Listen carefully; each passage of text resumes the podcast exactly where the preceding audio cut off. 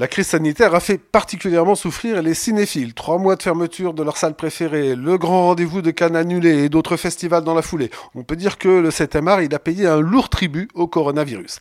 Après une perte de chiffre d'affaires qui est estimée à 400 millions d'euros, ce qui représente 60 millions d'entrées, la réouverture le 22 juin, était attendue avec une véritable impatience.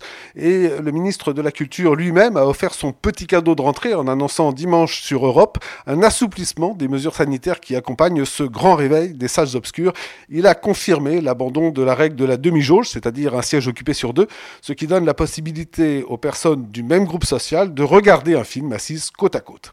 Amanda Breuer-Rivera, journaliste de Pourquoi Docteur, est allée vivre cette réouverture dans un cinéma de quartier parisien et vous allez le voir, si avec plus de 40 films à l'affiche, soit le double d'une semaine habituelle, le cinéma s'offre un retour en fanfare, le public, lui, ne se bouscule pas encore. C'est comme si la Covid-19 avait disparu, ou presque. En ce mardi après-midi, dans un cinéma de quartier du 15e arrondissement de Paris, trois retraités masqués achètent leur place. Voir un film, le De Gaulle. Pressé, Philippe relativise cette réouverture.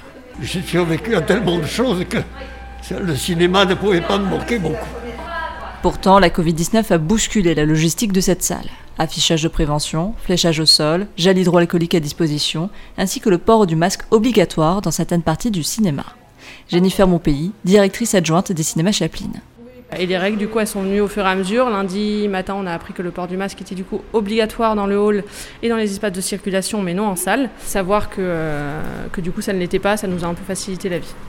Parmi ces retraités ou ces petites familles, Pierre Amboise quitte une séance masque sous le menton.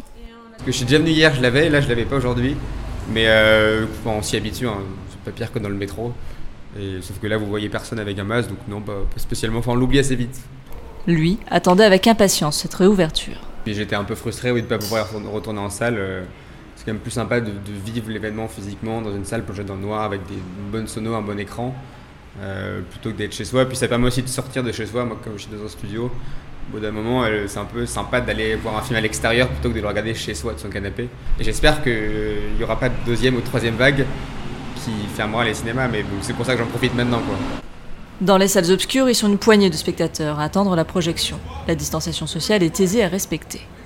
Mon état d'esprit est impeccable. Hein. De toute façon, il n'y a jamais beaucoup de monde, hein, donc euh, on sait qu'on n'est pas les uns sur les autres, donc euh, ça va.